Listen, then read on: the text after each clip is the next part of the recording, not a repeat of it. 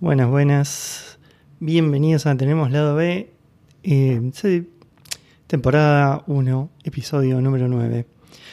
Y la verdad que el día de hoy va a ser distinto, va a ser un poquito más eh, distendido. Y creo que va a ser el último podcast que metemos acá en el año, un podcast navideño. Y yo por lo general me preparo para las entrevistas, pregunto, investigo un poquito. Acá no hice nada Nada, francamente nada, porque voy a hablar con mi amigo personal, Andy Vide, con el cual hoy, por ejemplo, ya he hablado por teléfono unas 17 veces. Entonces, la verdad es muy complicado armar una agenda cuando, este, nada, sé que, mira, vamos a hacer unas apuestas, por ejemplo. ¿En qué minuto consideran que va a empezar a tirar un quote de una película? Y yo ya sé qué va a pasar. Entonces, ¿cómo voy a preparar eso? No puedo preparar. Yo sé francamente que eso va a pasar porque es así el chabón. Entonces, bueno, bueno, Andy, eh, estás al aire. Diego, ¿cómo te va? Encantado de hablar contigo por enésima vez en el día. Sí, aparte es, es, reiterativo, o sea, hablamos ¿cuántas veces por día? Eh, cualquier número alrededor de 5 es, es un... Sí, 5 eh, sería un promedio sí, normal. average. Bueno, pero igualmente hoy hay, un par de cosas que quería preguntar. Andy trabaja conmigo, obviamente, no es que este, hablamos porque sí. Trabajamos hace unos cuatro años juntos, una cosa así, nos conocemos hace bastante más. Eh, estamos los dos en Estados Unidos. Él fue uno con su familia, me hicieron la bienvenida eh, acá a Estados Unidos, muy calurosa. Y eh, bueno, nada, y después una cosa llevó a la otra y empezamos a trabajar juntos. Y hay algo, él, trabaja como VP de tecnología, pero hay algo que él, tiene como, es, es un, lado B medio particular. Y este me gustaría hablar de data con vos, porque a mí lo que me pasa es que muchas veces escucho data, data, no entiendo nada. Entonces creo que es una gran oportunidad para, para empezar a, a entender un poquito más del tema, considerando que si bien vos no te dedicas a eso, eh, sabes mucho. Entonces, ¿quién se dio cuenta que juntando data se podía hacer guita? Eh, hmm, qué buena pregunta. No, sé si arrancó por ahí. En realidad, el tema de la monetización de la data vino, vino bastante después. Eh, pero los que, los que se conocen como, como hoy como los, los padres del, análisis de datos moderno, que son este, Inmon y Kimball, eh, que es como yo te dijera el River Boca de lo que es este Business Analytics, Business Intelligence o Information Management System. Viste que este, las cosas van cambiando de nombre, pero en realidad, en definitiva, siguen siendo lo mismo, ¿no? Es, lo mismo cómo es que obtenemos información a partir de, este, de, los datos de, las compañías. Eh, pero bueno, los, ellos dos son reconocidos como los, los padres, por lo menos, del análisis este, de, datos empresariales, digamos, con, dos approaches distintos. No hay mucho amor entre ellos. ¿Están vivos? Eh, sí. Eh, sí, están, están vivos. uno de ellos habría que chequearlo. Eh, Sobre todo este año, ¿no? sí, sí, sí. Este, un 2020 complicado, pero, pero sí. Este, y ya te digo, no, no hay mucho. No hay, mucho amor entre ellos. Por lo menos yo sé que uno, este, en, cada oportunidad que puede, sea por medio despotrica con, contra el otro. Y me empezaron como los hermanos Gallagher, eso, ¿no? es más marketing que otra cosa. ¿Qué, empezaron a hacer estos tipos que no se hacía antes? O sea, ¿qué, qué cosa empezaron a qué información empezaron a juntar y qué se dieron cuenta que se podía hacer que estaba ahí a la vista de todos y que nadie lo hacía? Em, lo que es, un tema de, timing también. Vos recordás que hasta no hace muchas décadas atrás el, storage era muy caro. Este, de hecho, el, primer sistema operativo que tuve yo em, tenía la particularidad de, que tenía este, disquetera, pero el, almacenamiento del, storage era, bajo, ¿no? Este, y, lo mismo la cantidad de memoria. Entonces, en, aquellos tiempos, las bases de datos estaban optimizadas para reducir el storage. ¿Ok? Era, pues, tenemos poco storage, entonces tenemos que tratar de almacenar lo más que se pueda en el menor espacio posible. Pero eso iba en detrimento de la velocidad del análisis. Entonces, ¿qué, pasaba? Las, estas bases de datos transaccionales, por empezar que tenías muchas bases de datos transaccionales, ¿no? casi que tantas por sistema. Los sistemas eran más bien monolíticos. Tenías el, sistema, tenías la base de datos, tenías, era todo un todo, ¿no? Este, entonces, bueno, múltiples sistemas, múltiples bases de datos. Si querías cruzar dos bases de datos entre sí, fuiste. Entonces lo que pasó es que justo ellos empezaron a tener estas ideas en un momento donde el, storage empezaba a ser un commodity, eh, porque ahí está el otro tema. Las bases de datos estaban optimizadas para escribir, pero no estaban optimizadas para, para tirar consultas agregadas. Si vos querías hacer una consulta, por decirte, ¿no? Bueno, quiero ver este, cómo vengo la facturación este, year to date y quiero hacer una proyección de acá a los dos Qs que viene. Eso es una consulta analítica, o sea, le pegas una porción bastante grande de la base de datos, ¿no? Eh, y las bases de datos penalizaban justamente este, e, e, esa clase de, de, consultas.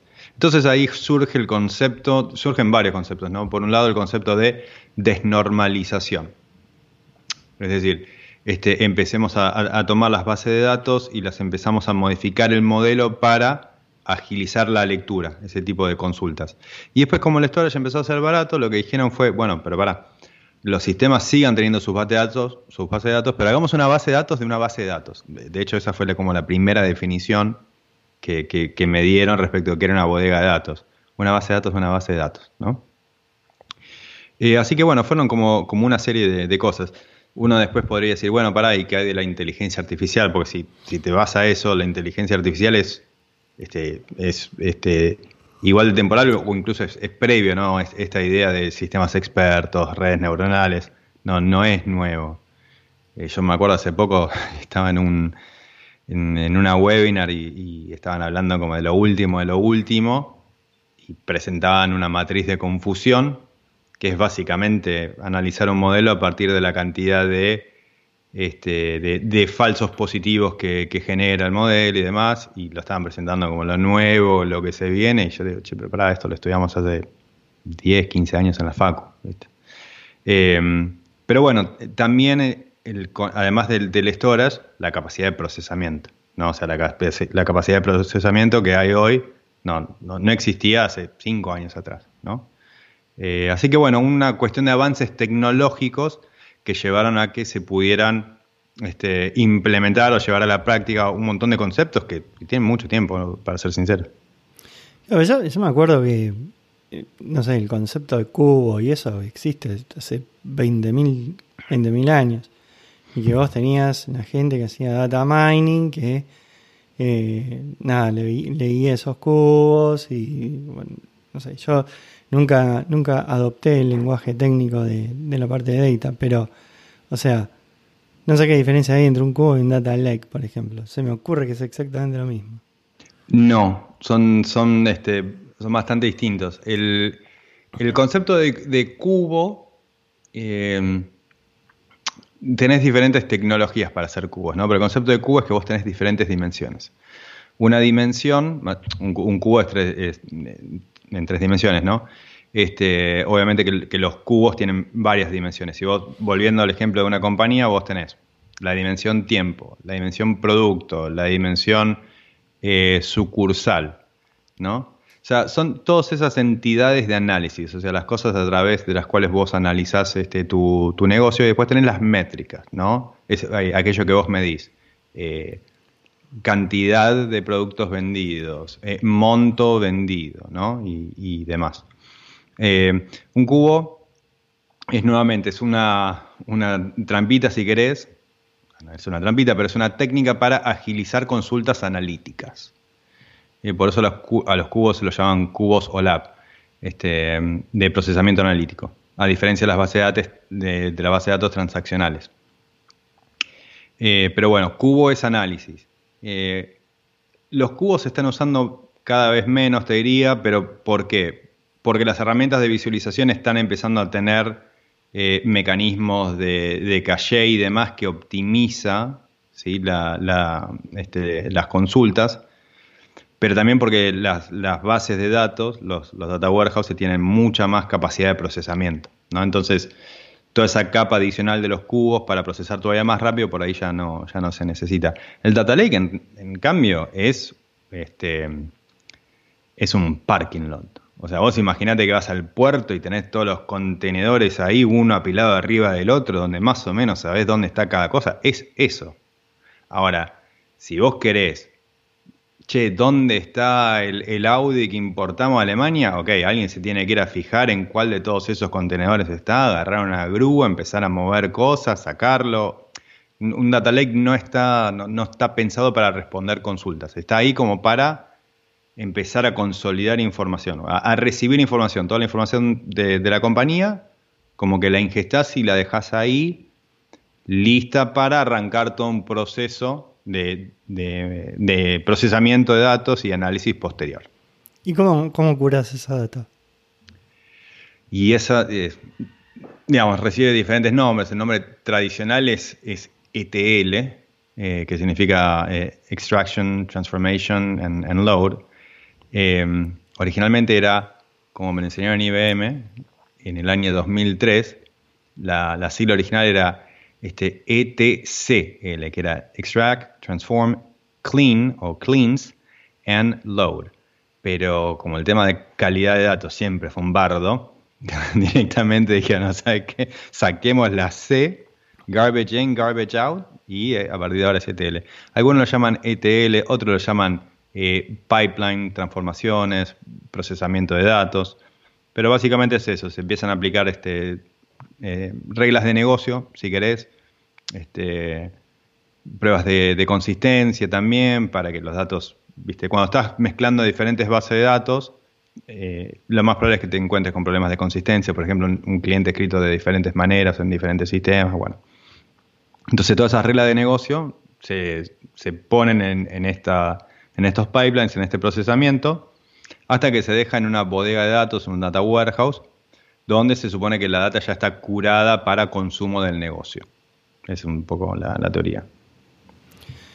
Claro, bueno, entonces no tengo ni idea, eh, como te venía diciendo. que no, che, ¿sabes que este año fue fue súper violento a nivel del manejo de datos, entre lo que fue, bueno, puntualmente en las elecciones acá en Estados Unidos y, toda la parte de COVID. Eso, ¿cómo, cómo, cómo lo viste vos todo eso?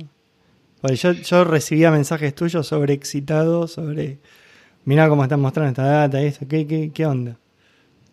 Bueno, eh, empezamos por las elecciones. En las elecciones, como vos sabés, yo dormí muy poco. Fueron cinco días fueron cinco días en los cuales yo realmente eh, estuve durmiendo muy poco porque estaba muy pendiente de, los datos. A mí lo que me encantaba de eh, particularmente la cobertura que, hizo CNN y, que siempre este, viene haciendo desde hace un tiempo ya, es el tema de, los escenarios y las proyecciones. Eh, creo que lo, podemos decir, nosotros tenemos compañeros de trabajo que que trabajaba en el proyecto de, elecciones de CNN. Eh, y bueno, eso nos contaron un poco la trastienda, ¿no? Que ellos tenían modelos matemáticos que iban recibiendo la información oficial de los diferentes estados y a, partir de eso y de lo que faltaba empezaban a proyectar datos. Así que nos iban tirando ahí eh, proyecciones de, la cocina este, Súper interesante eso. Y, después, insisto, todo el tema de las, de las simulaciones ahí que hacían este eh, Wolf y, King iban tirando, bueno, ¿qué, es lo que pasa si pasa esto? El, modelo de elección, eh, al contrario de lo que estamos acostumbrados nosotros en, Argentina, este sistema de, elección indirecto, eh, también me resultaba interesante. No, no porque me parezca superador, ni mucho menos, pero algo, algo distinto a lo que estamos acostumbrados, entonces también entender un poco ese, sistema de votación con el colegio electoral y demás, me, resultaba muy interesante. Y, lo de COVID, bueno, este, yo me acuerdo cuando, cuando arrancó el año y yo ya lo empezaba a, seguir en, creo que era enero, febrero, y yo me acuerdo de, decirle a Romy eh, el, avance de los números, o sea, yo me, acuerdo de, sorprenderme, decía, che, pará, mil casos en China, ayer, obviamente que para lo que es el volumen de China es, es nada, ¿no? Pero, pero se veía una tendencia.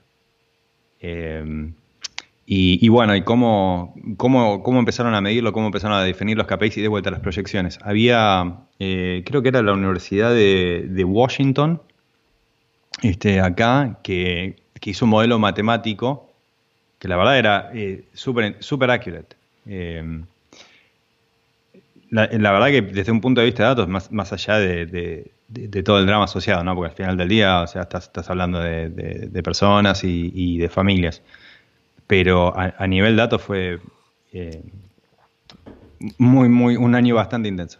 ¿Cómo, ¿Cómo factorizan los modelos de datos esos el comportamiento de la gente? Eh, y mira, todo, todo modelo se basa en lo siguiente. Todo modelo se basa, es una representación de la realidad. Entonces, cuando vos estás proyectando, estás asumiendo que el comportamiento de la gente se va a mantener de una determinada forma, ¿no? Eh, entonces, justamente cuando, cuando vos proyectás hacia más largo plazo, más es el, grado, el margen de error, ¿verdad? Entonces, eh, si te dicen, bueno, mira, si vos querés este, una proyección con un grado de confianza de 95%, y bueno, el valor puede estar en cualquier lugar entre acá y acá. ¿no? Eh, si querés que el margen de error sea del, o perdón, el, intervalo de confianza sea del 75%, ahí sí te lo va achicando. Em, pero bueno, entonces era el tema de comportamiento, particularmente los modelos que yo vi, lo que trataban de, lo que trataban de factorizar era el, uso de máscaras, que en realidad eso vino después, ¿te acordás? Porque en su momento había mucho debate respecto de si la OMS recomendaba o no el uso de máscaras. Sí, inclusive Fauci eh, al principio dijo que no, y se supone que dijo que no por, para poder conservar las máscaras para, los first responders, y, y, eso es algo que le critican súper fuerte. Y, sí. Eh, y después el otro era movilidad. Mm. Y la movilidad muchos modelos estaban calculando movilidad a partir de la información de las torres de telefonía celular. Entonces, a partir, de, a partir de esa data, los tipos estaban más o menos haciendo estimaciones de cómo estaba la movilidad con respecto a las épocas pre-pandemia. Entonces te decían, bueno, la movilidad está reducida en un 50%. Y a partir de ahí, lo que te empezaban a tirar eran, por un lado, proyectaban la movilidad eh, conforme a diferentes eventos, ¿no? Por ejemplo, te decían, un fin de semana largo, Labor Day, y la movilidad se va a aumentar, este, se viene eh, tal, tal festivo, no sé, Thanksgiving, ¿no? Entonces empezaron a proyectar así y te tiraban tres escenarios respecto del uso de máscaras. Te decían el escenario proyectado, como se viene hasta ahora, después un escenario donde se adoptaba este, más el uso de, la máscara y eh, un escenario donde se relajaban todas esas este, restricciones, ¿no? Eh, también el tema de ocupación y, la apertura de los, de los bares, de los gimnasios, de los restaurantes y demás. ¿No, te parece que hay también eh, bastante manipulación de, cómo se muestran los datos? Porque a, mí lo que pasa yo, bueno, vos sabés que yo leo Twitter todo el tiempo. Y la verdad que a veces depende de quién tuitea y cómo te muestra el dato, lo leen para un lado o para el otro. Eso lo notás vos, ves que sucede, que el mismo set de datos se, se tergiversa y no hay una eh, lectura directa. hay, hay veces en los cuales eso se... Por empezar, hay libros escritos al respecto. O sea, hay, literalmente, hay, hay un libro que se llama Cómo mentir con estadísticas. no te puedo creer, en serio. No, no, en serio, sí, sí, sí. How to Lie with Statistics. Em, el, tema es que en algunos casos son, son errores, son, errores eh, involuntarios. Te, pongo un ejemplo clásico. Em, mostrar un, gráfico, un gráfico de ejes y, que el eje, y que el eje, cualquiera de ellos, no, arranque en cero. ¿No? Hmm. Entonces vos ahí ya estás modificando la, escala. Hay, casos, ya son intencionales, donde modificás, te, vas a una escala logarítmica, ponele, ¿no? Em, pero, a ver, lo, que pasa es que yo creo que la mayoría de los casos no son intencionales, porque vos al final del día no estás mostrando un gráfico, estás tratando de, contar algo. O sea, yo siempre digo, o sea, el, tema de la visualización de datos y el armado de dashboard no es más que storytelling. Eh, entonces, todo depende de cuál es el punto que vos estás tratando de hacer. Y a veces la gente se va de mambo tratando de, de, hacer más visible su, su punto. Pero, pero sí, es cierto. Después ya, ya caemos en las este, trivialidades que, vos me conocés, como por ejemplo la representación de gráficos 3D, eh, los pie charts con 8 series, 10 series, los pie charts en 3D, ¿no? Pero ya eso se trata de eh, errores de... no, no, sí, son errores involuntarios. Errores involuntarios. Pero en otros casos sí, vos, vos sabés que sí, che, no, pará, lo que estás mostrando está totalmente sesgado. Y bueno, lo, hacen para tratar de darle más fuerza a la historia que están queriendo contar. Y, con respecto a la, gente que ve esa información, em, o sea, porque hay, veces que vos te das cuenta que vos lo mirás y decís, bueno, vos, vos te das cuenta de cualquier error de esos. Yo dejo pasar, no sé, 50% de los errores. Hay gente que compra. Y eso es inevitable, ¿no? Sí. ¿Leíste ese libro vos? No. Andy. No, no, no, no, no, no, no lo leí.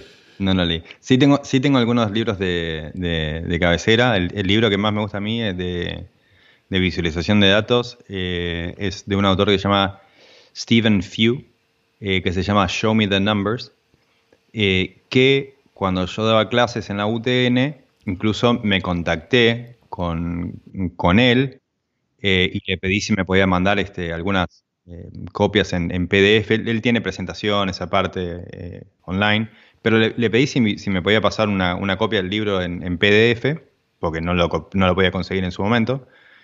Y, el tipo se, copó buena onda, incluso me, dejó distribuirlo ahí entre, entre los alumnos de, de la UTN, estuvo bueno. Show me the numbers. Show me the numbers. que lo que, lo que tiene bueno el libro es que eh, repasa mucho lo que es este, teoría cognitiva. ¿no? Es decir, de, cómo el ojo humano eh, ve e interpreta. Eh, porque no solamente tenés que tratar de contar una historia, sino que tratás de sacarle todo lo que distrae del punto que, querés hacer, ¿no? O sea, toda la brillantina, las sombras, el 3D y, y demás. Eh, pero entonces, él, te muestra un gráfico, de, un ejemplo real, de, un, algún gráfico que fue presentado, ya sea en un medio impreso, en alguna presentación de negocio, y cómo es que el gráfico tendría que haber sido, cómo podría haber sido mejor para mostrar el, punto que la persona quería resaltar. Eh, así que por eso me gusta el, trabajo de, de Few, porque realmente es, bastante eh, práctico, si se quiere, no, no, no es teórico. Yo lo que empecé a ver este año también que no, no vi en otros momentos era que los gráficos estaban, eh, no me acuerdo, algún canal de Argentina era, que estaban sustanciosamente distorsionados, ¿viste? Por ahí te decía casos de, no sé, test de Argentina y te decía 5 y te mostró un gráfico así, ahora acá se ve, y decía Estados Unidos 250 mil millones y era así, viste, como un poquito más arriba. Y era como que, bueno, estamos ahí, como mostrando, estamos ahí nomás de, de lo que hacen, no sé, los gringos, una cosa así. Eso ya me pareció bastante alevoso que se empiece a utilizar. Ya estás entrando en el, en el error eh, forzado, ¿no? ¿no? No, involuntario, digamos. este. Che, Andy, escúchame, ¿y todo, todo el modelo de predicciones que estuviste siguiendo vos de, lo que es todo lo de, COVID, ¿se, acercaba o no se acercaba? ¿Hay, alguna conclusión que hayas podido sacar vos en base a todos los modelos que viste? el, modelo se acercaba em, en el corto plazo. Ahora, lo que no podía, donde, donde realmente no, le, no era muy accurate, era, ok, ¿qué va a pasar de acá a, tres meses, a cuatro meses? Te, pongo un ejemplo. Yo me acuerdo cuando lo empecé a seguir y decían, bueno, este, el, pico en, en Texas va a llegar en mayo, ¿no? O sea, el 5 de mayo, 25 de mayo. Este, y, y bueno, después en junio, julio, agosto, seguían pasando cosas.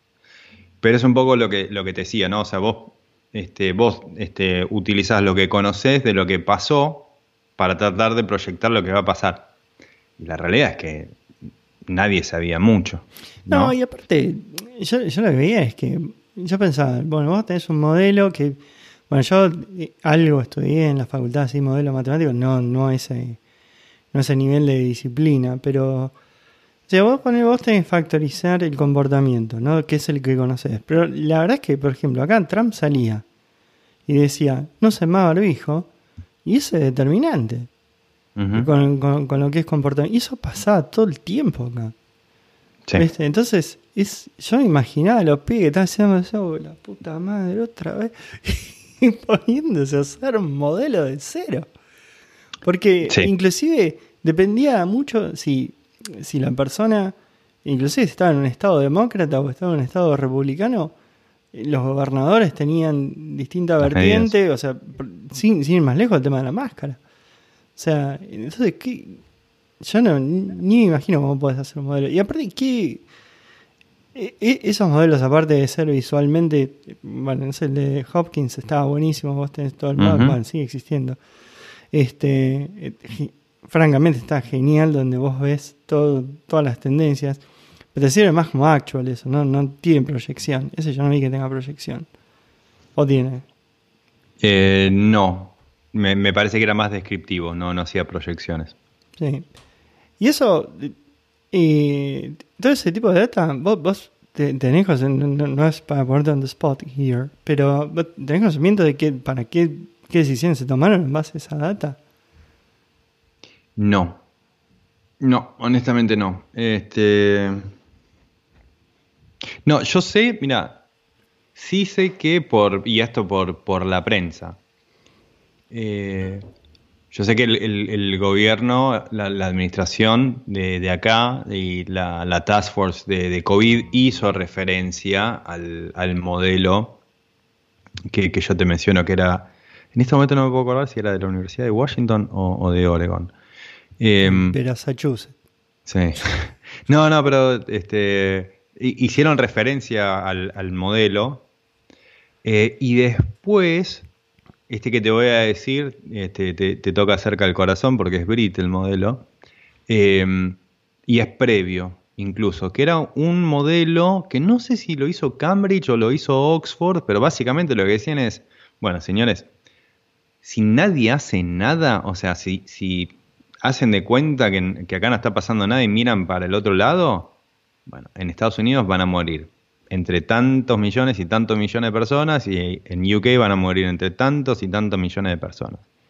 Y también hicieron referencia a ese modelo, eh, algunos al día de hoy, porque lo que dicen es, che, pero pará, se murieron, no sé, no, ya ni siquiera sé en cuánto está el de esto en, Estados Unidos. Eh, creo que era 280 mil la última vez que lo miré. Sí, sí, está por ahí. Entonces, hay gente de la administración que te dicen, no, pero dejaste morir a 280 mil personas y te dicen, no, salvé a 1.750 eh, eh, millones de personas. Este, porque si yo no hubiera hecho nada, si yo no hice todo lo que hice, hubieran muerto 2 millones de personas. Es en referencia al modelo este que, te menciono que, de vuelta, o era de, Cambridge o de Oxford o, algunas de, las universidades estas. Igualmente, y, yendo al caso de Inglaterra, eh, empezaron a tomar medidas cuando le dio COVID a, Boris. Si no, si no le hacían un carajo. O sea, yo venía hablando con los pibes que están allá y decían, no, bueno, me voy al patio, me voy para acá, me pero no hacen nada, ¿no? Claro, después se lo pescó el flaco, estuvo guardado como dos semanas. Sí. Y ahí, bueno, muchacho, se acabó. Bueno, casi, casi se muere. Ese, tipo la pasó mal posta. Sí, es, cierto. Pero vos fíjate que dijo, ok, this is real. Esto, e, e, esto es real. O sea, le pasó. Yo siempre digo, o sea, la gente tiene el, derecho de cambiar de opinión. Cambio de opinión. ¿sí? Porque lo, vivió. Mucha gente no cambió de opinión. Mm. Este, Trump. Así que, Trump no cambió. Eh, sí. Among others. Pero, este, pero sí, es, cierto lo que decís. Um, ¿qué le dieron a Trump, boludo, para que en dos días esté en la yeca haciendo campaña? De la buena. De la buena. De la buena. Este, no, a ver, lo, lo que decían, este, justo el otro día estaba mirando un video de Jimmy Kimmel. Eh, no es película, pero ya te metí un programa de tele. Eh, Tardaste 30 minutos, Andy. 30 minutos. Está, está Rudy Giuliani, este, que creo, creo que dijeron que le iban a dar de alta en algún momento del, fin de semana. Eh, no, este, le, dieron este, cócteles experimentales. O sea, no, no lo curaron con cloridrixina o como sea que se pronuncie. O sea, le dieron, este, estaban tomando Rendesivir y, hay, hay, otro medicamento, pero, o sea, son cócteles experimentales. Ah, la, población no tiene acceso a eso. No, y yo tampoco sé si se lo querría dar un presidente algo experimental.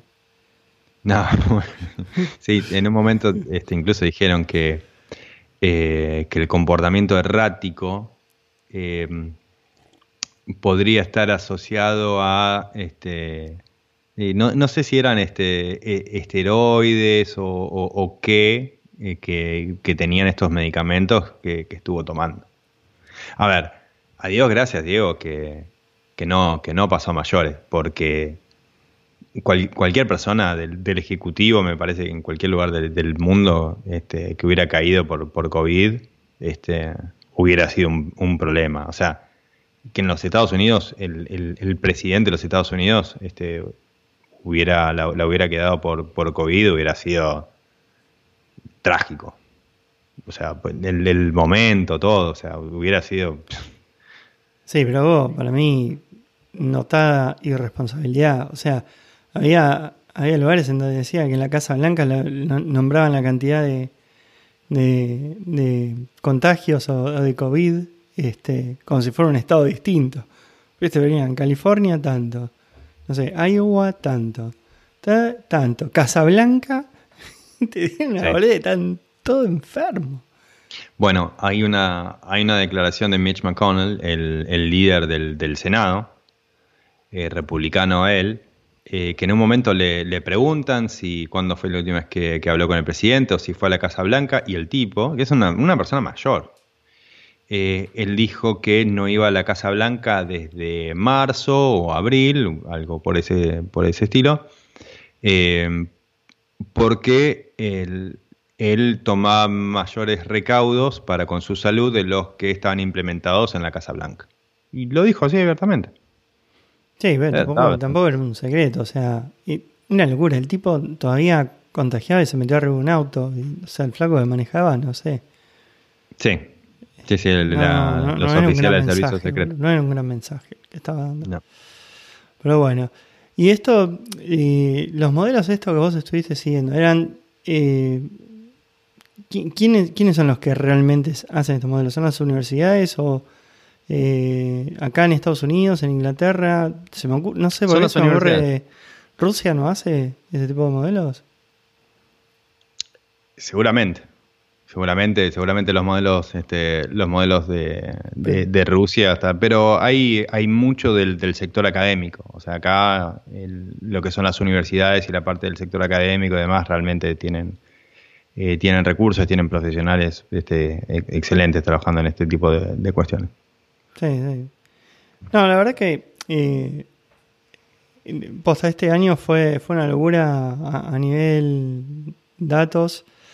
Era, era muy, muy difícil este, acá en California, ¿no? Sobre todo, que manejaban todo, decía, bueno, nos manejamos todo a base de data, todo a base de data. Y la verdad que no podían controlar el comportamiento de la gente. No lo pueden controlar. Entonces, viste, los modelos que hacían, todos esos modelos, sí, eran hermosos, pero no, si no podés manejar el comportamiento de la gente es un quilombo. Sí, y decir que dentro de todo la, gente de California tiene como un cierto sentido de, comunidad y eh, yo créeme que había momentos acá en, Texas, Diego, que nos, mirábamos con Romy y era, era muy incómodo. Era, muy incómodo porque la gente, eh, gente encimada, gente sin máscaras y es este y me, imagino que hay lugares en Estados Unidos donde era incluso peor. O sea, cuando te vas a, a Deep America, o sea, no, ahí no. Claro, viste, ahí el, coronavirus lo, lo, mataban a escopetazos, viste. No. Sí, sí, sí, es terrible.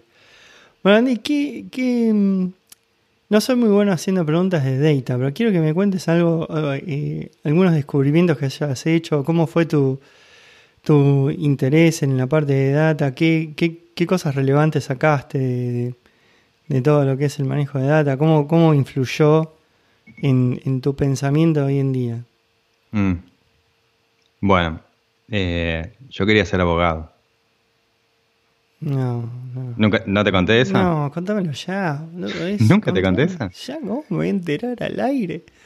Bueno, este, hay, hay, una historia súper divertida. Eh, mi papá estaba bastante preocupado. Mi papá es, eh, es ingeniero agrónomo. Em, después hizo una, maestría en mejoramiento genético y después hizo un doctorado en Estados Unidos, en Iowa, of all places, en mejoramiento genético eh, de este, agrícola, ¿verdad? Este entonces, eh, él siempre estuvo muy metido en lo que era la parte de, ciencia, investigación, eh, estadística, o sea, lo que, sea, ojalá yo supiera la mitad de lo que mi viejo sabe de estadística. Em, entonces, bueno, eh, viste, mi papá siempre muy, muy, muy orientado a, la parte académica, y yo secundario, pibe, viste, andaba ahí. Pero mi viejo estaba preocupado porque yo no tenía decidido qué quería estudiar. Entonces, em, me acuerdo, yo de chico siempre había querido ser abogado, pero ¿por qué? Porque me gustaba eh, las películas de abogados. Película, este. estamos minuto 37. Sí. Por ejemplo, la película JFK, JFK, con, Kevin Costner, y la debo haber visto no menos de 20 veces.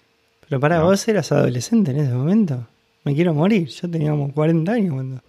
No, este, sí, a ver, la, la, vi, este, la vi seguramente yo estaba en el secundario eh, cuando, cuando la vi, eh, si, no, un poco antes. Este, pero bueno, este, estaba JFK, que la vi mucho, em, Hombres de Honor, ¿te acordás Hombres de Honor? Con Jack Nicholson y, Tom, Cruise.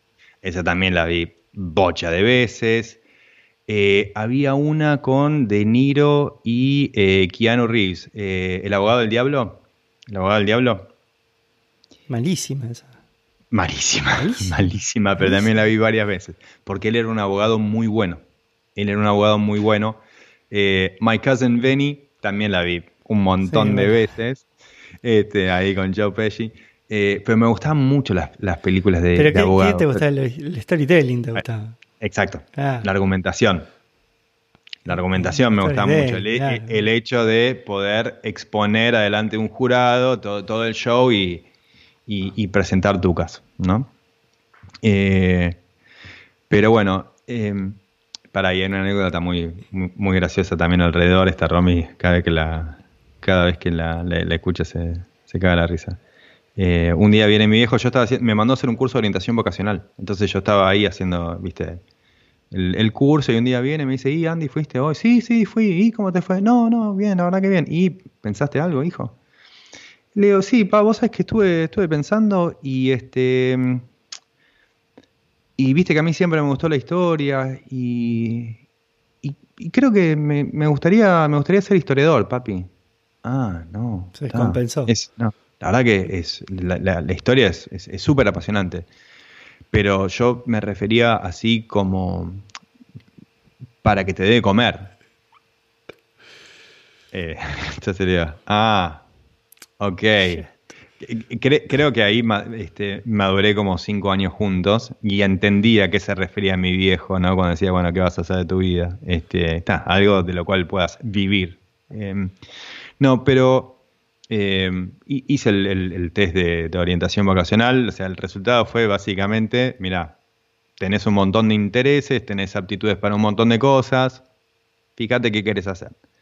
Eh, me, iba, me, interesé en ese momento en mejoramiento genético o no. Eh, la carrera era licenciatura en biotecnología con orientación en genética molecular. No, la, colgó, la, colgó, de una vedura. no se puede llamar así. Bueno, el tema era que había dos universidades en las cuales se podía estudiar eso en ese momento. Sí. Esa, eh, particularmente eso. Una era la Universidad de Quilmes, que era privado, no me, no me sedujo demasiado. Eh, y la otra era Misiones, que la verdad, todo bien con Misiones, pero era irme a morirme de calor a la selva misionera y dije, no, vamos. Yo, no sé cómo te enteraste que eso existe. Es como la gente que se entera que, que juegan los Pumas. No, sé cómo se enteran. ¿Viste? No, no, no sé. ¿Cómo te enteras de esa carrera? Como como parte, eh, fue todo en, esto que te digo, de orientación vocacional. Claro. o sea, había una guía, o sea, había una guía del, año, yo me recibí del, del, secundario en el año 99, entonces vos tenías la, guía de todas las carreras del año 99 y dónde se podían estudiar, y tenías la, currícula, tenías todo, las aptitudes del egresado, todo, o sea, hay, como toda una cosa alrededor de esto. Eh, pero bueno, cuestión que llegado el momento, y, me acuerdo porque fue el 15 de diciembre del año 99, mi cumpleaños, yo cumplía, en ese, día cumplía 18. Eh, me inscribí en ese mismo día en la Facultad de Derecho de la Universidad Nacional de Rosario y en Ingeniería en Sistemas de la UTN Rosario. Pasó que los dos tenían eh, cursillos obligatorios y no me daban los horarios para hacer los dos, así que tuve que elegir y terminé optando por, por ingeniería. Y acá estoy, pero me acuerdo que fue mi viejo el que me dijo, me dice, mira, yo entiendo que te gusta el derecho y es interesante, pero pensá un poquito cuáles son las implicancias y qué es lo que se necesita para ser un abogado exitoso en Argentina. Y fue tipo, ah, you got a point there. No lo hubieras podido hacer.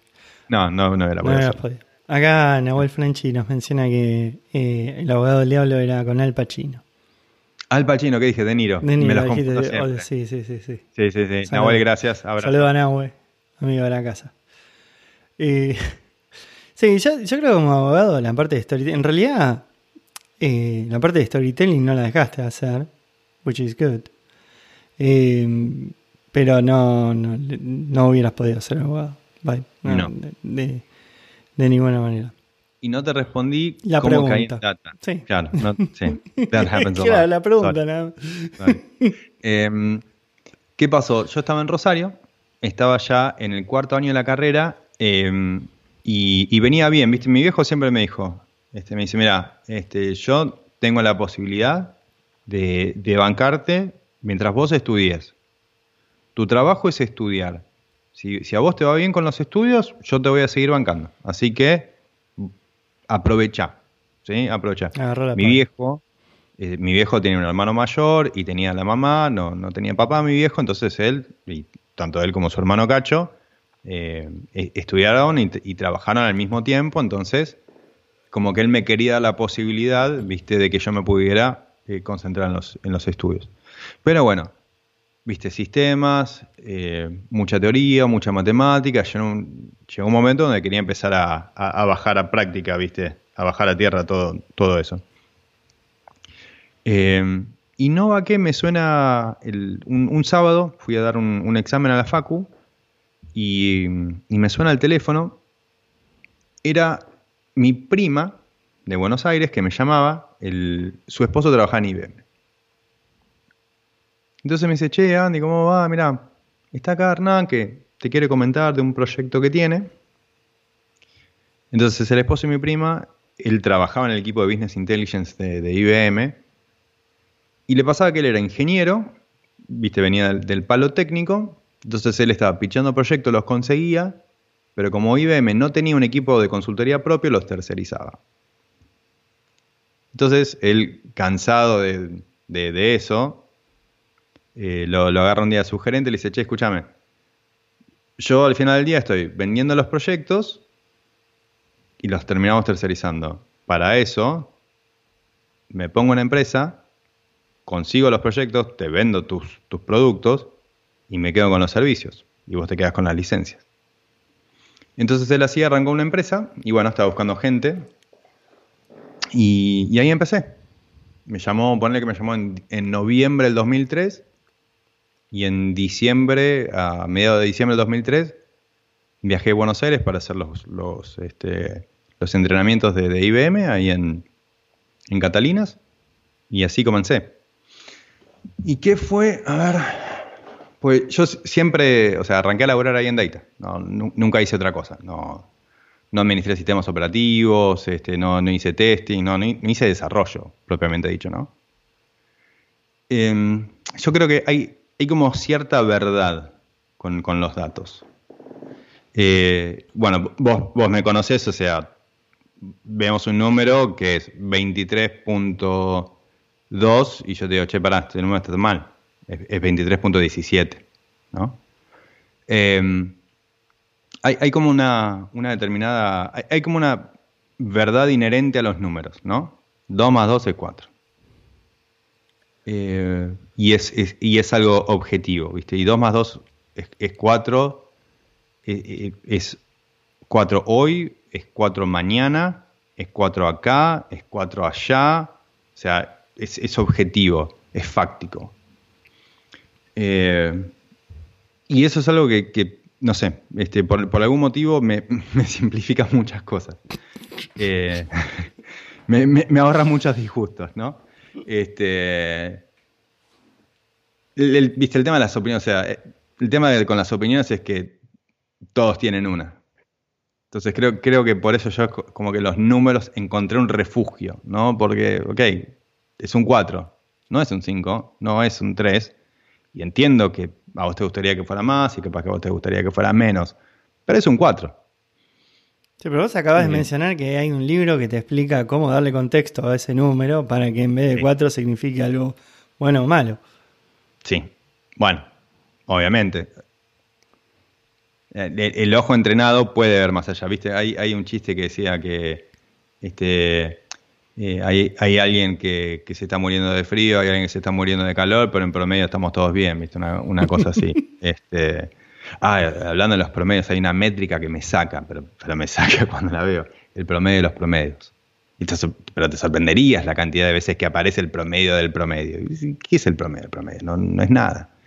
Eh, no, sí, pero es cierto, o sea, hay, gente que trata de, de, transgiversar un poquito los, números, pero al final del día, si, si, si, estás más o menos entrenado, ves, ves la trampa y sabes que lo que te están contando no, no es tal, que lo que estás viendo no es el promedio, sino que es el promedio del promedio o, lo que sea, ¿no? Em, y después lo que me dio, y esto me lo dio la consultoría particularmente, ¿no? Es... Em, yo de que arranqué ahí con, este, con el esposo de mi prima, Hernán. Eh, Acá Seba pregunta, Seba Gesualdo, pregunta si es tu prima Lu. Eh, no. No, Seba. No, no, no, no, no. Eh, la historia ahí es porque yo siempre le digo que la, esposa de Seba me hace acordar mucho a, una prima mía, pero no. esa es mi, prima Trini. esa es prima paterna. Em, entonces, eh, ¿dónde estábamos? Eh, te estaba hablando de, Hernán. Bueno, consultoría, ¿no? Eh, entonces, lo que, me daba lo que me dio la consultoría fue la posibilidad de, conocer y, trabajar muy de cerca con clientes desde muy temprana edad. Yo estaba en cuarto año de la FACU, pero yo ya estaba ahí trabajando con, con los clientes, ¿viste? Entonces eh, me dio la posibilidad de, interactuar mucho, de, poder este, eh, persuadir, influenciar de, buena manera, poder presentar eh, y de, de tratar de contarles la historia, la, historia que yo estaba leyendo a partir de los datos que, estábamos analizando. Eh, así que eso es un poquito mi historia con los datos. Después, cosas así interesantes que haya hecho. Eh, para mí siempre se trató de, no, no, no tanto de, del resultado que le veía el cliente, porque por ahí para mí no era, viste, lo, más relevante del mundo, pero siempre, siempre obtuve satisfacción en, ver cómo el, cliente apreciaba el trabajo. Em, sí, pero eso es irrelevante la data. O sea, eso. Sí. No. Sí, está bien. ¿Por qué, ¿Por qué consideras que ahora el tema de data es trendy? ¿Es por el tema de lo que mencionabas antes, de que el almacenamiento es barato y el procesamiento es rápido? ¿O porque alguien se dio cuenta que se puede hacer mucha plata con eso? Creo que hay mucha guita en marketing. Mucha guita en marketing. O sea, el, otro día hablábamos con, un cliente, ¿no? Eh, le estamos presentando una plataforma de, inteligencia artificial. Em, y el, cliente lo que dijo es, chicos, yo les, soy sincero, este, no, this is not my first rodeo. Vengo trabajando en esta industria hace tiempo, llevo eh, ejecutados varios proyectos de inteligencia artificial, no desde, un punto de, vista de especialista, pero sí de, management. Em, y él lo que decía es que en, su experiencia es que inteligencia artificial over promises and under delivers, ¿no? pero entonces está nuevamente como esta sensación de que ahora sí, de que, de que ahora sí se cuenta con, este, con el volumen, que se cuenta con... los modelos en sí, los, los modelos no, no, han cambiado tanto, pero que se cuenta con, con, más información, eso es cierto, o sea, se cuenta con mucha más información a analizar. Hay muchos sources también ahora, idiotez de sources. este, con, con, mucha más este, con mucha más capacidad de procesamiento. Eh, entonces, es como que ahora están dadas las condiciones para que ahora sí podamos obtener más valor de, toda esa información y, poder monetizar más la data. Y, después hay cosas que no son necesariamente inteligencia artificial, eh, pero por ejemplo todo lo que tiene que ver con customizaciones, personalizaciones y recomendaciones, que eso se, hace y se hace bien. Eh, justo el otro día lo, mencionaste a, Seba. Eh, tenemos un equipo que lo que está haciendo para todo lo que es la parte de recomendación de, películas y videos, lo que tratan de analizar es, eh, no lo hacen a partir del comportamiento del usuario, porque dice que el comportamiento está sesgado, es, bastante obvio, o sea, la persona va a ver, ponele Netflix, cuántos títulos tiene en, en su librería, o sea, o miles y miles y miles de horas pero pocas veces la gente va a ir a buscar algo. O sea, vos, no haces zapping en una de estas plataformas. O sea, si buscas es porque estás buscando algo en particular. ¿sí? Vas a buscar eso. Es como el buscador de Google, si querés.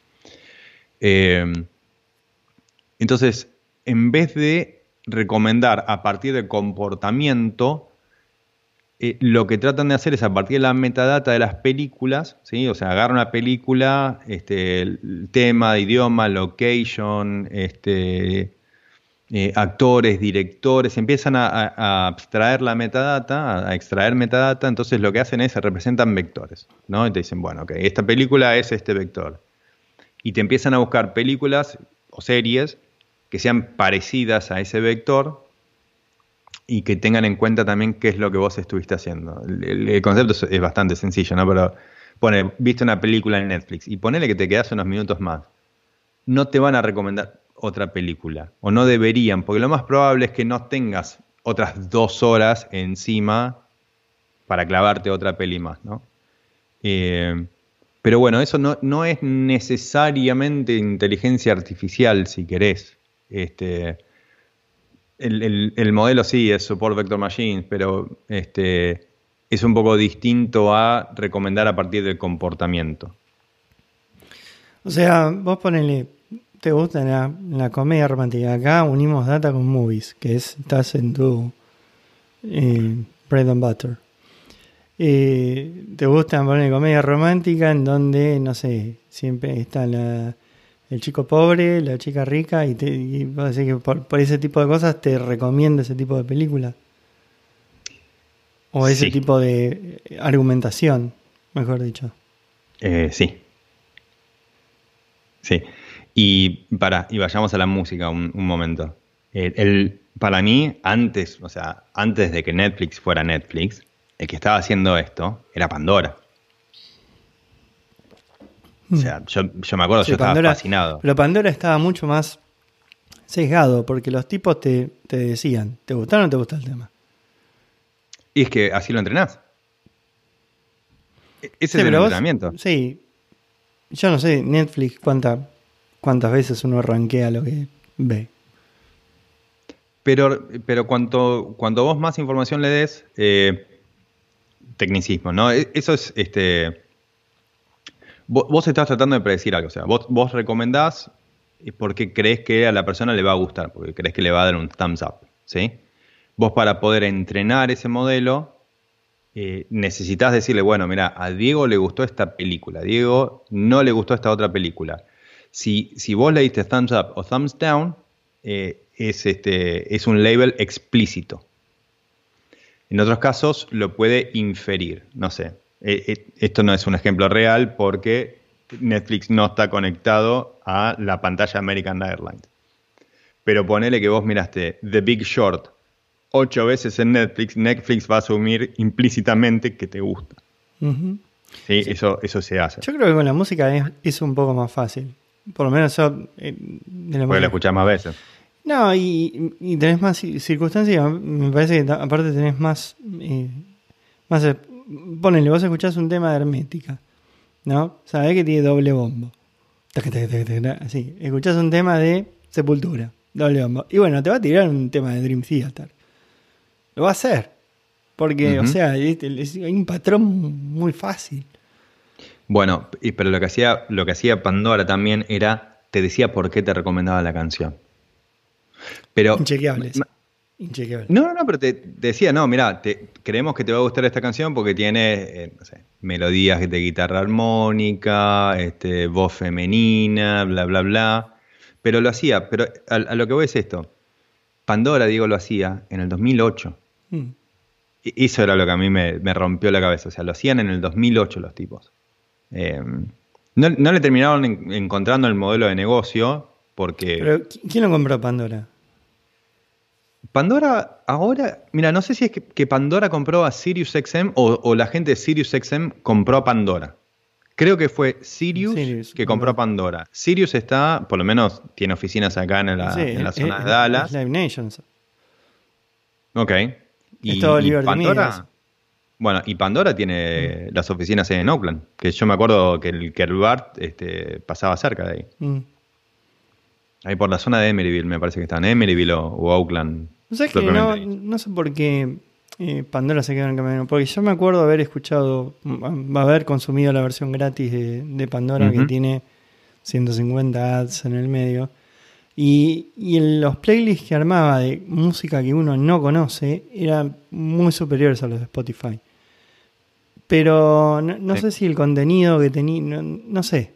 Me parece que Spotify la, la rompió con, con la usabilidad, no, no sé. Creo que Pandora estaba muy, eh, obviamente es el modelo de negocio, pero a mí mi experiencia con Pandora era que estaba muy orientado a, eh, a Music Exploration. Si vos querías ir a escuchar el álbum de la Versuit, no, no podías, no era parte de las opciones. Eran las radios. Eh, así que seguramente Pandora cambió, cambió mucho. Eh, está bueno que siga existiendo, obviamente que ya no, no tiene la presencia de que era. En, en términos de recomendaciones, un servicio que a mí me gusta mucho es YouTube Music. Muy bueno. Yo estoy sesgado. Yo creo que hay pocas compañías en el mundo que están en posición de hacer mejor eh, trabajo en AI de lo que, de lo que puede llegar a hacer Google. Andy, te- te- te- Google en tu casa se hace un festival de data. I know. Sí. Sí, sí. Y yo. festival, tipo, pasa con la Yeah, escuela de Osama. shut up and take my money. O sea, eh, es- estoy dispuesto a darles, eh, a darles eh, toda la información que tienen de mí a cambio de lo que, de lo que obtengo a cambio, ¿no? Este, valga la redundancia, uno es el producto, ¿no? Eh, pero vos pensabas, o sea, el, servicio este de YouTube Music tiene toda la información histórica de, tus búsquedas en, YouTube. ¿Te, acordás cuando sea, la gente escuchaba música por, por YouTube y lo dejaba ahí corriendo en un tab de fondo? Bueno, toda esa información este, lo, lo tiene. Sí, lo que pasa es que Hay que mucha música en vivo. Sí. Mucha música en vivo. Eh, sí. Yo de hecho soy uno de los que, bueno, el otro día quería hablar con vos de ese tema porque la música en vivo es bastante más complicado de conseguir en, Spotify. Em, el problema que tiene eso es que si vos... ¿Qué me pasa? Juli entra con mi perfil Ah, Entonces me destroza todo, ¿viste? Las recomendaciones de mi home de, YouTube tenés este, a Jaco Pastorius y al lado de Jaco Pastorius tenés un video de, Baby Shark. Sí, es, un de, Tony. Pero yo no sé, yo no sé por qué es tan difícil de entender. El otro día viene Romy y me dice, che, yo amo a mis suegros. O sea, realmente, los adoro. Pero viene Romy y me dice, che, ¿les podremos este, setear Netflix a, mi mamá allá en Rosario? Y yo le digo, ok, pero les creo el perfil yo y en el momento en el cual le pifian de perfil y me ponen algo, se pudre. Que no me jodan las recomendaciones. te, destroza el modelo. Yo. Ahora, ahora agregaron la posibilidad de sacar cosas, ¿eh? Tipo, che, esto no. No, pero yo, ¿Cómo que lo puedes borrar? Yo tengo años de, basura. O sea, el modelo de recomendación es. O sea, no, lo, que sí hago es me suscribo y en base a la me recomiendo en base a las suscripciones. Pero eh, el tema de búsquedas, eso es. No, a ver, tenés lo que yo busco, lo que busca Julio y lo que busca Connie. Son tres cosas que son. No, no hay intersección, pero de alguna manera es me tengo que crear un usuario nuevo, no sé. Probablemente. Escúchame, eh, Connie, ¿le, ¿le entra al, al J-pop y al K-pop? Sí. ¿Sabes qué hago también? Sí. Ahora está fanatizada con, con unos animes. Se conoce como 350 muñecos japoneses, te sabe los nombres. Eh, yo a veces me habla, yo no sé de qué me habla y bueno, trato de ponerme al día con eso. una cosa que ha pasado con el tema de la música me he dado cuenta, que es que, y esto lo hablaba hoy un rato con Nacho, que desde que apareció el concepto de, de iTunes, desapareció, bajo mi concepto, mi criterio, desapareció mucho lo que es el concepto de, bueno, vamos a hacer una banda que sea que toque. Sino que ahora más es, bueno, vamos a hacer un tema. Ese tema vamos a marketingarlo todo lo que se pueda. Y Connie, por ejemplo, eh, escucha todo el tiempo música nueva. Lo que es trending. Y la vez pasada yo le digo, bueno, ¿por qué no pones este tema? Y me dice, no, viejo, tiene como dos meses. Mientras tanto yo escucho Led Zeppelin que tiene 50 años, ¿entendés? Sí. Este, y es, muy loco eso, porque, o sea, bueno, la, recomendación ahí se hace muchísimo más fácil, que poner toda la mierda nueva que entra. Sí, lo, lo trending. Pero es, terrible cómo, cómo, cambió el consumo musical. no, sé si eso lo notaste también con Agus, pero es, es, nada que ver. Nosotros somos, éramos seguidores de bandas, recitales. Yo ir a ver a Dividido 250 veces. Esta tiene menos lealtad por una banda que no, existe. Sí, no, no. Es, todo lo trending. Tiene que ver con, el círculo social, ¿no? O sea, es, si, no estás en lo último, estás afuera, ¿viste? Hago también, este, porque los compañeros están jugando algún, algún jueguito o porque están con algo este, que vieron en, en TikTok, ¿viste? Pero como que siempre están corriendo detrás de lo último. Y si no, están, estás afuera. You're out. You're out. you don't belong. Bueno, vamos, vamos a cambiar un poquito de tema, Andy. Vamos, vamos una hora. ¿Cómo venís? ¿Estás tranquilo? Bien, bien. ¿Estás tranquilo? ¿Tenés café todavía? tengo, tengo. Te, te, llevaste una locura la cantidad de café que te hiciste. No, ya la, no ya la reventé. ¿eh? No te dormís más. Ya no quedó nada. Eh, ha- hablemos de tu adicción al cine, movies, series y eso. ¿Es- ¿Fue toda la vida así? Eh, pretty much. Sí. eh, o sea, yo siempre digo, a mí la tele me, me enseñó a hablar en inglés. Yo me mudé a los Estados Unidos con cuatro años y yo insisto, yo a- aprendí a, a- a hablar inglés gracias al Disney Channel, año 1986. Eh, no, pero siempre, eh, sí, siempre fue de, de- de mirar este eh, tele. Eh, Pará, teníamos pará, una pará, sí. ¿Año 86 estabas acá? ¿No fuiste al obelisco? No, no, no, no. Yo el primer, el primer mundial que por empezar, yo en Argentina vivía en Pergamino. ¿sí? Sí, No, ese es otro tema que no quiero tocar. ¿De dónde Dale. sos? ¿De dónde naciste? Porque es, es, es algo que nunca vamos a... Porque depende con quién hables, sos alta. rosarino, porteño, de pergamino o gringo. Sí. Entonces, no- La, no estructura más alta de Pergamino era, por supuesto, eh, la, la iglesia Merced, ¿no? Este, enfrente a la plaza. Viste que en todo pueblo vos tenés la, el- la- la casa municipal, el Banco Nación, la iglesia, una escuela y en el medio la plaza. O sea, tal cual, Sí. calcado. Eh, no, yo el primer mundial que tengo recuerdo es el, es el 90, digo. El, el mundial 90, este, que habíamos vuelto a la Argentina en agosto del 89. Eh, pero bueno, volviendo a, a la tele, una particularidad es que cuando nosotros volvemos a Argentina en el 89, nosotros teníamos videocasetera. Este, eh, en realidad, videograbadora.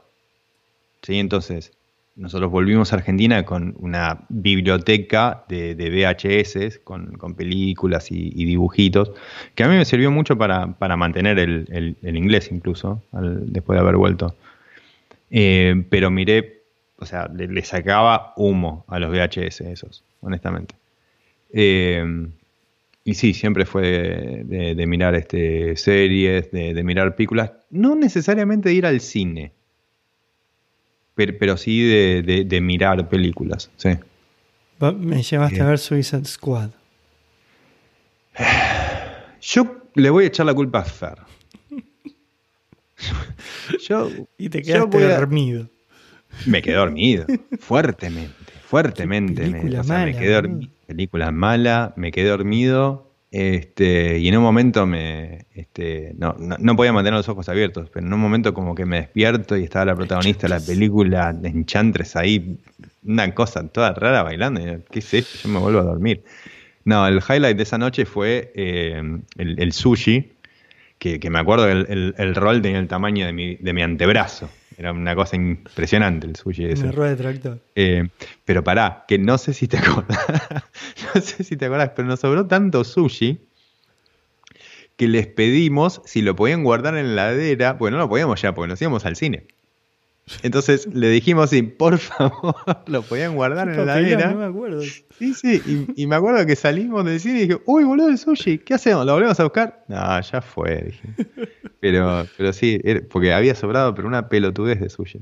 Este, ¿qué fuimos? Me acuerdo, fue, este, fuimos con Fer, Gasti, Gonza, eh, estaba Bruno también, me parece, creo que estaba Bruno, eh, vos y, y no sé si me está faltando alguno más, pero, No pero sé, sí, no este, sé, pero esa una, una película- película para el Para olvido. el olvido. Malísima. Ahora, escúchame, el tema de las series, eh, que vos mencionás que eh, sos más de series, veo como que se puso mucho más fuerte en los últimos 10 años, 15 años.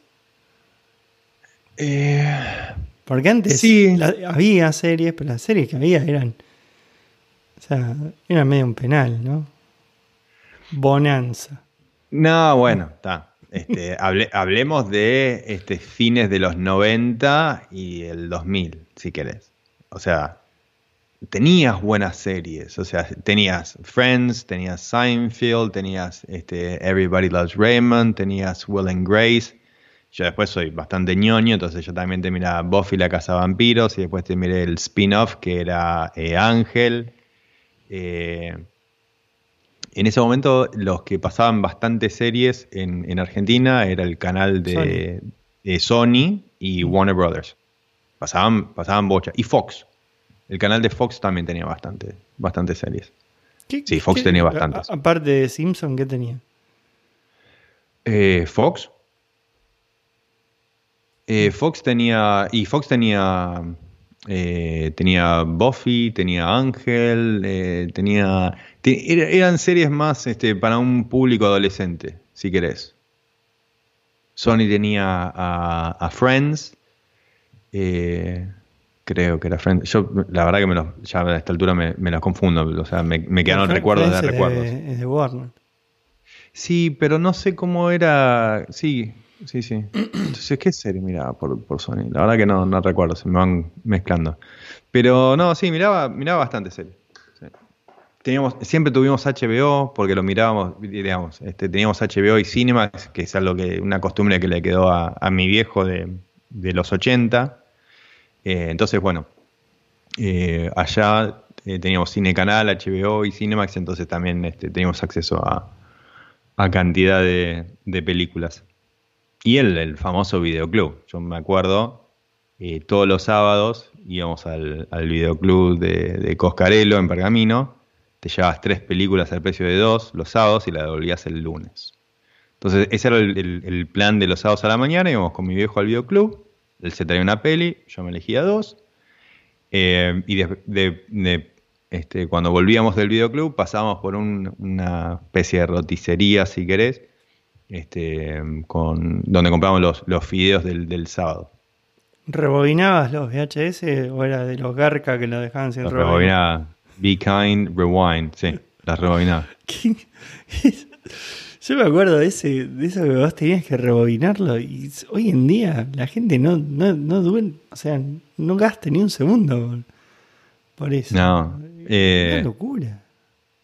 No, y lo loco es que no fue hace tanto, o, por lo menos yo me miento a mí mismo diciendo que no fue hace tanto, pero mira, este, uno de mis cómicos de stand-up, que sé que te encanta el stand-up, eh, Dave Chappelle, eh, en, uno de sus shows hace un comentario y él dice algo como, yo vengo de otra época, vengo, vengo de una época donde cuando te sonaba el teléfono, si querías saber quién te llamaba, tenías que, atender, tenías que atender, ¿no? O sea, este, y, cambió, cambió mucho, o sea, son boludeces, ¿no? O sea, pero la verdad que cambió mucho, o sea, eh, me, acuerdo una vez con, con Agustín, eh, estamos hablando de fotos de cuando él era bebé, ¿no? Fotos de cuando él era bebé. Eh, Agustín tiene ocho años, ¿no?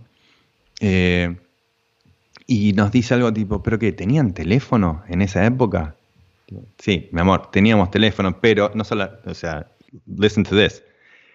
En esa época la gente tenía el teléfono por un lado y la cámara de fotos por el otro. Y fue tipo, wow, really? No fue hace 10 años eso. Sí, un poquito qué, qué, gracioso el tema de las cámaras de fotos, viste cómo fue variando de más chica, más chica, más chica, más chica, más chica. No, no, no, más grande, más grande, más grande. Y después ahora estamos otra vez en, bueno, que eran las cámaras profesionales y después, o sea, no sé, ¿cuándo fue la última vez? Sacando las cámaras de fotos profesionales. ¿Cuándo fue la última vez que alguien compró una cámara de fotos, no? Bueno, Villa, esta semana. Pero se compró una profesional. Sí, sí, no, una ridícula. Es, un... lente con el que ves el pasado directamente. La foto del Hubble se compró. O sea, sí, sí, sí, No, no, una ridiculez. Eh, pero bueno, hay gente que, le gusta mucho la fotografía y, y todavía... Eh, es decir, la foto que él me muestra y saca con cámaras así profesionales, hay un abismo de diferencia todavía por más que sea contra el, iPhone 12 o no sé cuál es el último modelo más posh de, Android. Que igualmente lo, que estuvieron haciendo eh, a nivel mejora de cámara es maravilloso.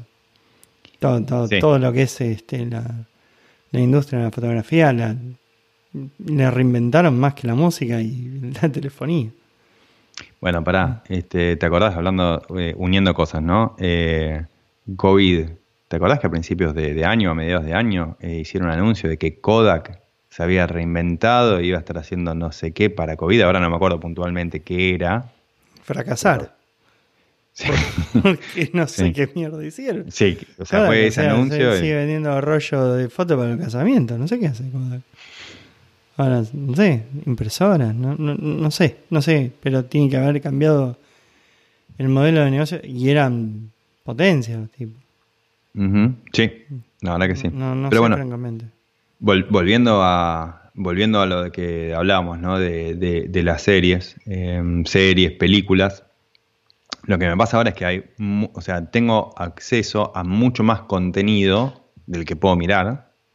Entonces lo que me pasa es que ya no miro contenido, sino que colecciono. O sea, me, hay, hay, veces que entro a las, este, a, las apps simplemente para ver qué, qué, está disponible, me pongo, me pongo a jugar con, con las recomendaciones, agrego a, la lista, pero la verdad es que casi que no, no tengo tiempo de mirar o, siempre me pongo a hacer alguna otra cosa, ¿viste? Eh, y justo hoy estamos charlando con, los chicos de, Disney Plus, que no sé si viste, creo que anunciaron este, ayer que ya llegaron a 86 millones de suscriptores. ¿Y activos cuántos? 86. 86 millones de usuarios activos. Suscriptores, sí, suscripciones activas. Que se loguean por lo menos una vez al mes. Claro, o sea.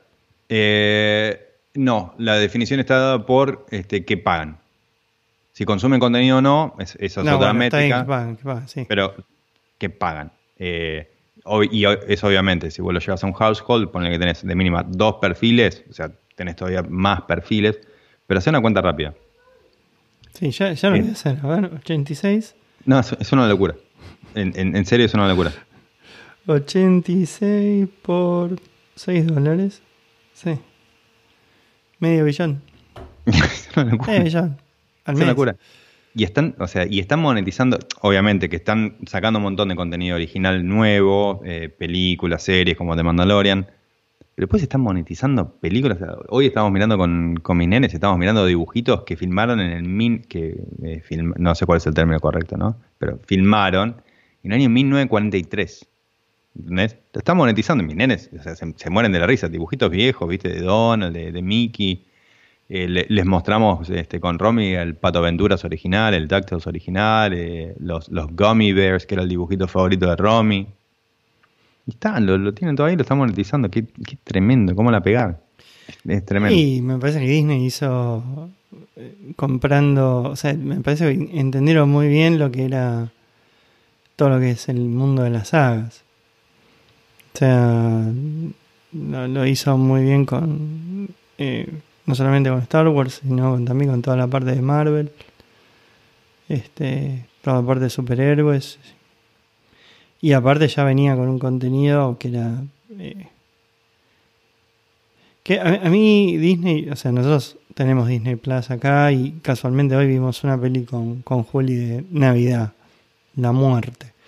Y qué, qué contenido genocida que tiene. ¿Por qué te matan siempre un tipo, boludo? Un padre o una madre. En todas las películas, eh, boludo. ¿Por qué? ¿Qué necesidad? Porque genera, te, te genera eh, un vínculo emocional. O sea, eh, es un bonding emocional que, que desarrollás para con la peli. Sí, bueno, pero ganar a Libertadores también te genera un bonding emocional. No hace falta que mates a los padres sistemáticamente. Encima, yo no me olvido más, una de las, las últimas películas que vimos, matan a un tipo, lo resucitan y lo vuelven a matar, boludo. ¿Para? Eh, eh, onward. Onward, sí. Sí, sí, sí. Dale, Muy boludo, bueno. lo resucitas y lo volvés a matar.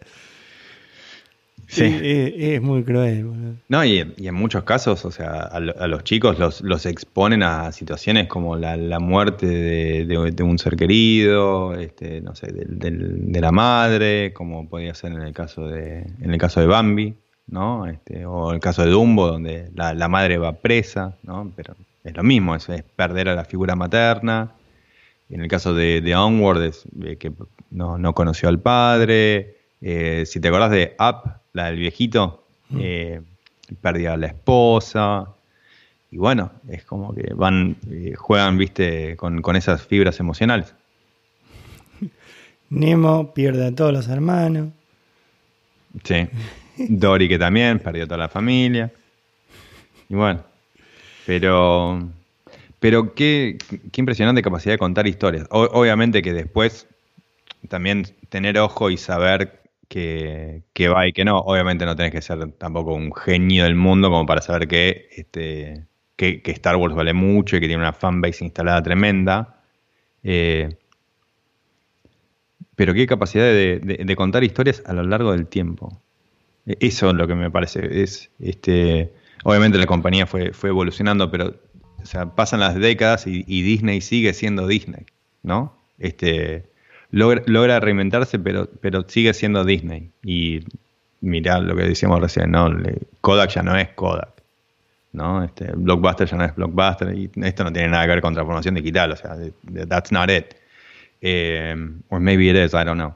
Pero, pero no sé, Disney, Disney como compañía es, es algo súper, súper interesante. Justo, no, no, me acuerdo con quién lo hablábamos, este, la, la, figura de, Walt Disney. O sea, honestamente, como persona, como, como visionario, creo que pocas veces. O sea, creo que a todos los fines prácticos, por todas las mediciones objetivas, estás hablando de, una de las figuras más trascendentales del, siglo XX. Sí, no conozco demasiado la historia de, Walt Disney en sí. O sea, sé que el flaco, eh, bueno, no solamente creó todo un universo de personajes, en un momento en donde no, y no solamente un universo de personajes, sino de, dibujos animados, ¿no? O sea, targeteó todo un segmento que por ahí no, estaba tan targeteado. Y, después, bueno, con todo el tema de, generar, puso Orlando en el mapa, que no, no, había nada ahí.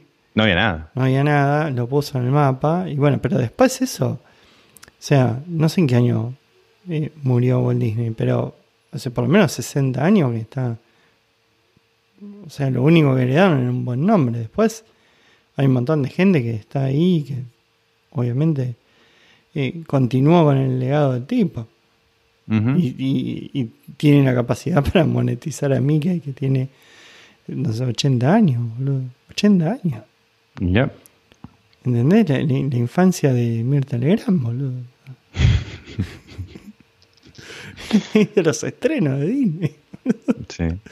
Chandy, ¿qué, tipo de, contenido eh, considerás que es que está bien logrado o mal logrado en todo lo que es las series? O sea, ya mencionaste que te gusta mucho la parte de lo que es el storytelling del lado de por, el tema de los abogados, qué sé yo, pero por ejemplo, si, si tenés que elegir, ¿qué, vas para el lado de Game of Thrones o, vas por un lado de, no sé, de Seinfeld?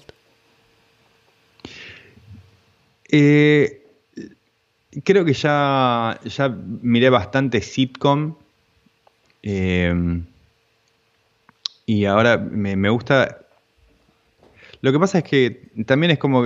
Viste que en un momento empezaron a salir todas películas de, ciencia ficción y el espacio, y salió Gravity, ganó el Oscar, y salió Interstellar, y salió The Martian, y, es como que de pronto viste, todos.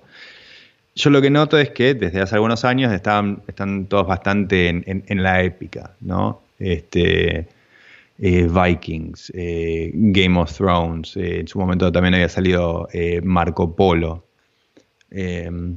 Entonces es como que vos no sabes si estás mirando eso porque eso es lo que te gusta o estás mirando eso porque eso es lo que, lo que te están dando para consumir, ¿no? Pero definitivamente me, gusta, más allá del mal trago que me dejó Game of Thrones, este, el final que, fue, fue complicado.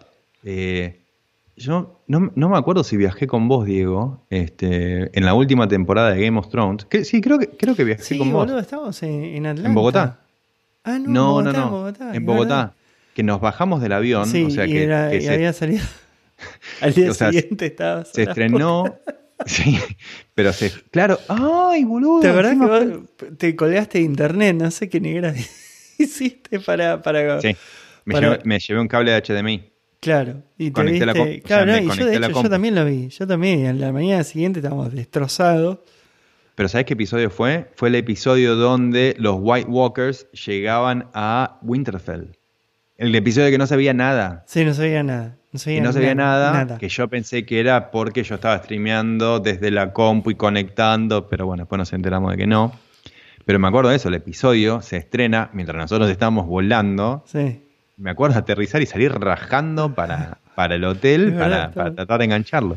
No, no sabía nada, no sabía nada, no sé qué, pasó. Creo que habían comprimido demasiado. El algoritmo de compresión, sí.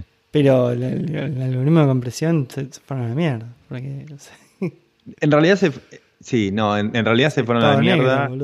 sí, sí, sí, sí. Como dijeron, no, que querían que fuera así, pero bueno, no, no, no, se pudo, no se pudo. Pero no lo em, corrigieron tampoco. Yo no recuerdo que lo hayan corregido. No. No, que creo, creo que, no sé. Parece que no, no pudieron. Pero bueno, este, lo que son este, series así, este, me gusta. Eh, Vikings, por ejemplo, la quiero terminar de ver. Lo que me, lo que me está pasando es que em, no, no, estamos viajando, ¿no? Este, lo cual es bueno. Eh, pero cuando uno viajaba tenía la posibilidad de, ver cosas, ya sea en el avión o en el hotel. Eh, ahora yo ya no lo tengo, entonces tengo que ver cosas que Romy también quiere ver. Y no hay mucha intersección. Em, entonces tengo, un montón de series este, así este, a, medio mirar. Otra que, quiero retomar es eh, Mr. Robot. Vi esta la, la primera eh, Mr. Robot es sobre este, un, muchacho bastante introvertido que eh, trabaja en, seguridad informática. Eh, y este y bueno, le, pasan cosas. es bastante, sí. Le pasan cosas. Es bastante introvertido, pero. Un campeón, boludo. Pero hay, hay, cosas que no, que no tienen mucho sentido, pero después vas entendiendo este, por qué. Eh, pero bueno, es como que hay toda esta organización que está hackeando sistemas y demás, pero es súper, súper interesante. ganó muchos premios. Em, después, no sé, eh, algo más, más ligero si querés. Eh, ahora estamos mirando la fabulosa Mrs. Maisel, este, que me gusta, me parece simpática. encontré un nicho en, en las series también que duran 20 minutos, 20, 22 minutos, porque es como que podés mirar un capítulo y, seguir con otra cosa, ¿viste? Que no te genera el compromiso de eh, tener que estar una hora. En HBO Max tengo para mirar eh, Raised by Wolves, eh, The Undoing también, Watchmen, que, no la vi, se, me están acumulando como una bocha de, de, cosas para, para mirar. Después trato de mirar cosas con los chicos. no sé, eh, antes. Sí. Better Call Saul. Eh, no, ponele de Mandalorian. Este, estamos, estamos mirando. Eh, quiero ver si los puedo enganchar con, con The Clone Wars, con, este, con la serie animada. Eh, pero bueno, volviendo a lo que a lo que decíamos, ¿no? De los chicos y la influencia de la cultura este, coreana y japonesa, me, cuesta sacarlo a, Agus del, mundo Pokémon, Beyblade y, el anime, que no me jode. Este, la verdad no me jode, pero no estoy para ponerme a mirar este para ponerme a mirar Pokémon con, con Agus. Eh, y Agus, donde está es que quiere empezar a mirar animes para chicos un poco más grandes, que ahí lo tengo a Keirolo, que a, Pablito, que es mi fuente de... 30 años más tiene que... sí, sí, sí, pero yo, le pregunto, le digo, che, Pablo, eh, ¿está para que Agus mire One Piece? Y viste, Pablo dice, sí, no pasa nada. A ver, por ahí le cortan la cabeza a uno, pero, o sea, no muestran la sangre, ¿viste? Digo, no, bueno, está bien, paso. Este... Igualmente, Andy, el contenido que hay en YouTube no es mucho más curado que lo que pueden llegar a ver en, no sé, en Hulu. Ya tengo eh, que mira My Hero Academia, eh, que básicamente consiste en un montón de freaks que se matan entre ellos. Bueno. Ideal el argumento. Sí, este, yo, bueno, yo me acuerdo una vez, este, estábamos mirando con, con Agus hace un par de años esto, estábamos mirando Dragon Ball, el original. Y el, el maestro de Goku, el maestro Roshi, tiene como algunas escenas, viste, eh, medias zarpaditas, ¿no? Este, y me, acuerdo una vez viene Roma y me dice, ¿qué estás mirando? O sea, ¿qué, qué, estás mirando con Agustín? No pasa nada, viste, el viejito mira nomás, viste. Em, así que, así que bueno. Em, no, y bueno, yo calculo que los, los chicos me va a pasar más eso, me parece. Que a medida que los chicos vayan creciendo, vamos a este, tener más puntos de encuentro eh, alrededor de, la tele. Y bueno, también iré cambiando un poquito lo, lo, que estoy mirando. Tengo ganas de ver qué es lo que va a pasar con, este reciente anuncio de Warner Brothers, de que van a estar sacando eh, todas sus películas del cine del 2021 al mismo tiempo en HBO Max. Gran revuelo, gran en la industria. ¿Por, qué te parece un revuelo? Eh, yo no sabía por qué había tanto revuelo. Me puso a leer. Eh, la mayoría de los actores de, alto eh, cachet, parte de su compensación está dada por el desempeño de la película en la cartelera. En el primer fin de semana.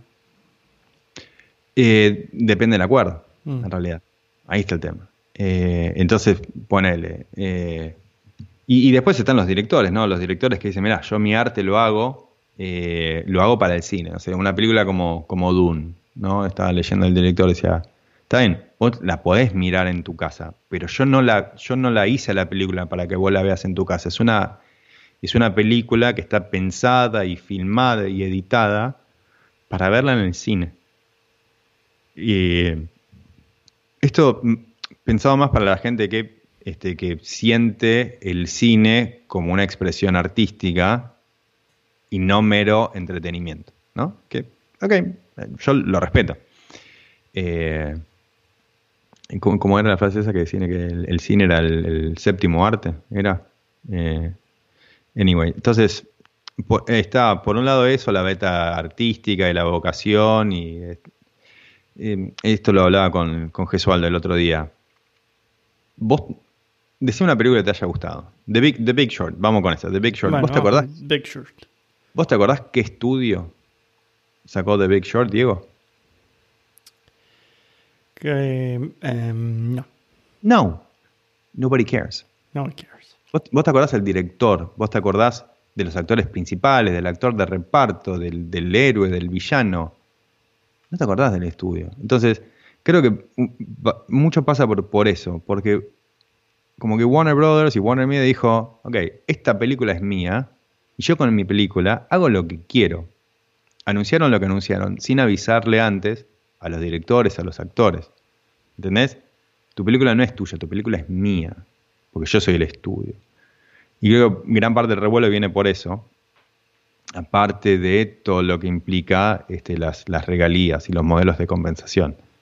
Eh, en internet salió que a la, directora de, de, Wonder Woman y a Gal Gadot las compensaron con 10 millones de dólares a cada una. Son las únicas dos que les habían avisado, porque si recordás, primero anunciaron Wonder Woman para Navidad y a la semana fue que anunciaron esto otro del resto de las películas del 2021.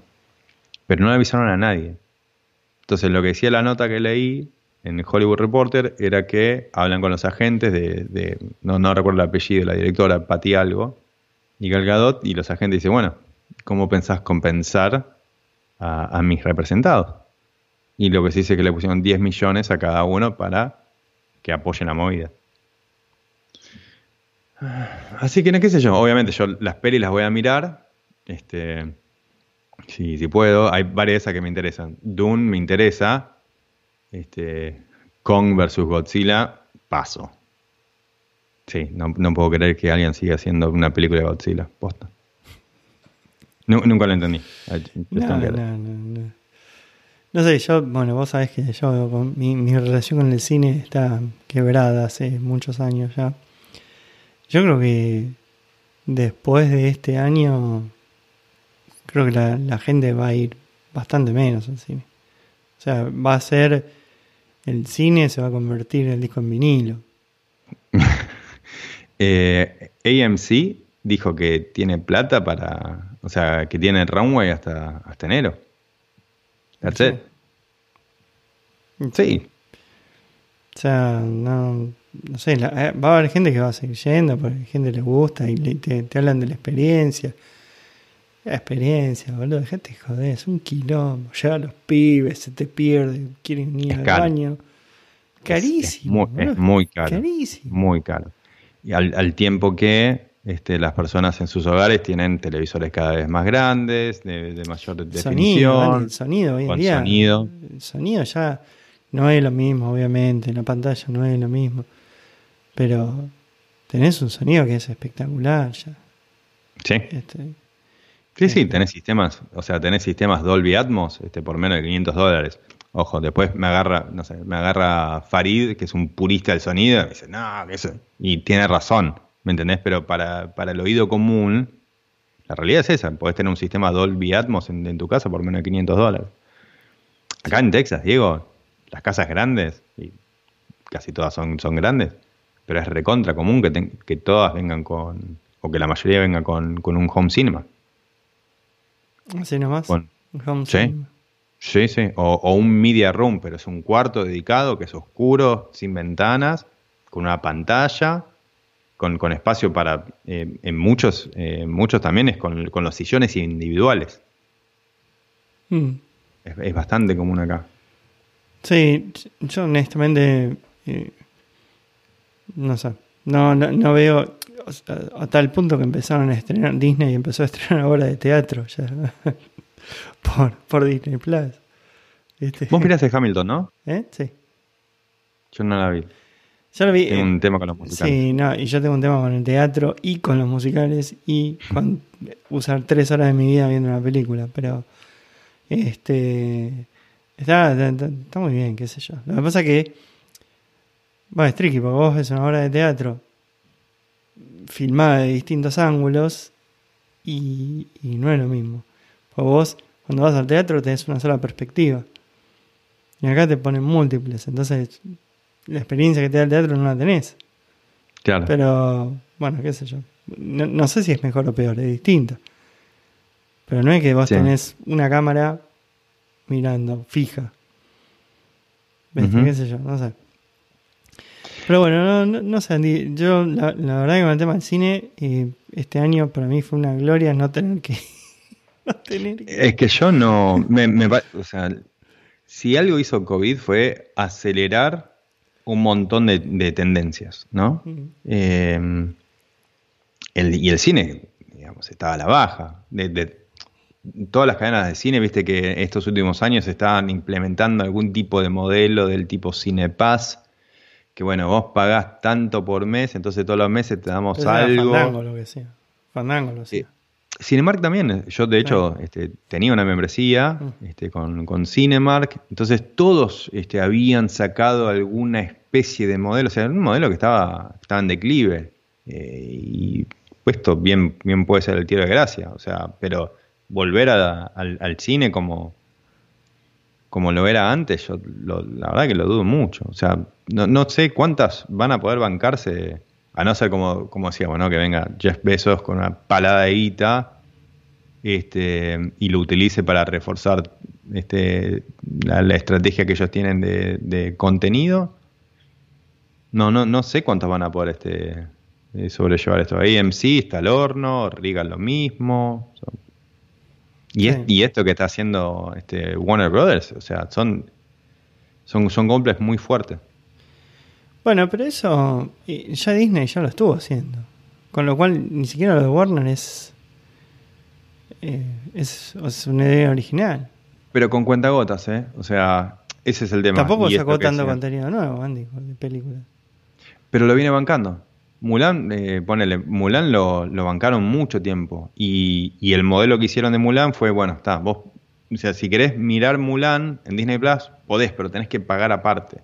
HBO Max no. O sea, lo que están haciendo es directamente es para este, mejorar la adquisición de, clientes. Eh, Sí, bueno, pero Disney lo puede hacer porque tiene 86 millones de usuarios cuando HBO Max, cuando tiene? No llega, no llega a los 10 palos. No sé, este, anunciaron cifras hace poco, habían mejorado bastante lo que era la adquisición de clientes. Lo- Es un all-in para ellos, ¿eh? O sea, esto es, es un all-in. Eh, pero, ojo, no, no es que yo le esté echando la culpa a, Warner Brothers, ¿eh? Eh, al contrario. De hecho, el, primero que lo hizo fue Universal, cuando sacó eh, Trolls, que lo, lo sacaron a través de, este, de Amazon, porque Pico que en ese momento todavía no estaba lanzado, y alguna plataforma más. Eh, era algo que ya los diferentes estudios lo, lo venían pensando. Pero lo que, lo que digo es que maybe this is what it takes to change it forever. Ujú. Yo creo que el teatro no, no va a desaparecer porque la experiencia es no la podés reproducir por una pantalla y los recitales creo que tampoco. Eso se me hace difícil de creer que la gente desista. Eh, por ahí, en realidad, mira, conectando un poco con lo que te decía, antes de Connie con el tipo de música que ella escucha y el, recital en realidad deja de tener eh, deja de tener sentido porque eh, escuchan de a un tema, entonces no cambia el formato. Sí. Eh, pero el recital como tal, el, evento de, ir un montón de gente a, un venue a, escuchar artistas performar en vivo, eso sigue existiendo. Lo que pasa es que, eh, y se hace una bocha en Japón, tenemos que ir a Japón, digo. Em, ponele, es, un evento, dura tres horas y, tocan, no sé, 15 bandas distintas. Y por ahí una banda toca un tema, ¿viste? El tema por el que son conocidos, otro tocará dos, otro tocará tres. Pero sí, yo, yo coincido. o sea, deportes desde ya, desde ya. Y este recitales también, sí. Eh, teatro también, sí. o sea, tampoco es que hay teatro. No, no es mainstream el teatro. No, o sea, Broadway va a seguir existiendo.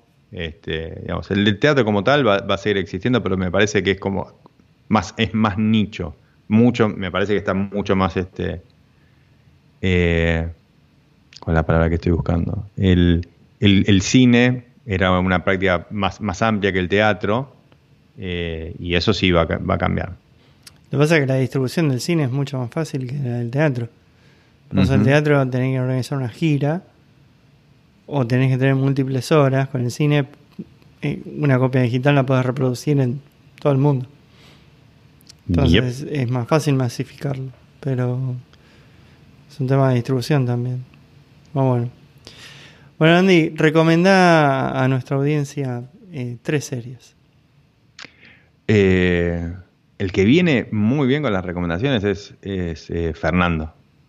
El, amigo Fernando Matskin, viste que todas las semanas te va tirando recomendaciones ahí. a ver, ¿qué puedo, ¿Qué puedo recomendar? Mira, voy, a recomendar este Mrs. Maisel, eh, porque está, está en, Amazon Prime hace, hace tiempo. Yo no le tenía mucha fe, honestamente. Eh, no me resultaba de lo más, de lo más appealing. Pero la verdad que la miré y es entretenido, divertido, refrescante. Voy, voy ahí con un thumbs up. Tiene, te, interrumpo un poquito. Amazon Prime tiene buen contenido, pero está como muy mal marketineado, me parece. No sé si es por la, experiencia de la de Amazon Video o qué, pero no, no, no te dan ganas de ver las cosas. Pero tiene buen contenido, porque yo las cosas que vi en Amazon Prime a mí me gustaron. de em. hecho es la plataforma que tiene, creo que tiene más usuarios. Porque vos al comprar Amazon Prime eh, ya tenés vídeo. Sí. Sí, y creo que puede ser por eso, ¿no? Es que como que hay un montón de gente que lo simplemente sabe que lo tiene, pero yo no sé cuánta gente compraría, pagaría por una suscripción de, Amazon Prime Video si tuviera que pagar aparte. Eh, pero sí, tiene, tiene contenido, tiene contenido propio, este, hay, buenas películas. Este, hace poco miramos este, Knives Out. Eh, que está ahí disponible, que el actor principal es el un ¿cómo se llama? Vos te tenés que acordar, el, el logo, el último James Bond. asumí que en paz descanse. Eh, no, eh, no sé. Craig Daniels me parece que es. Sí, Craig, Daniels. Ahí va, el, el, muchacho este.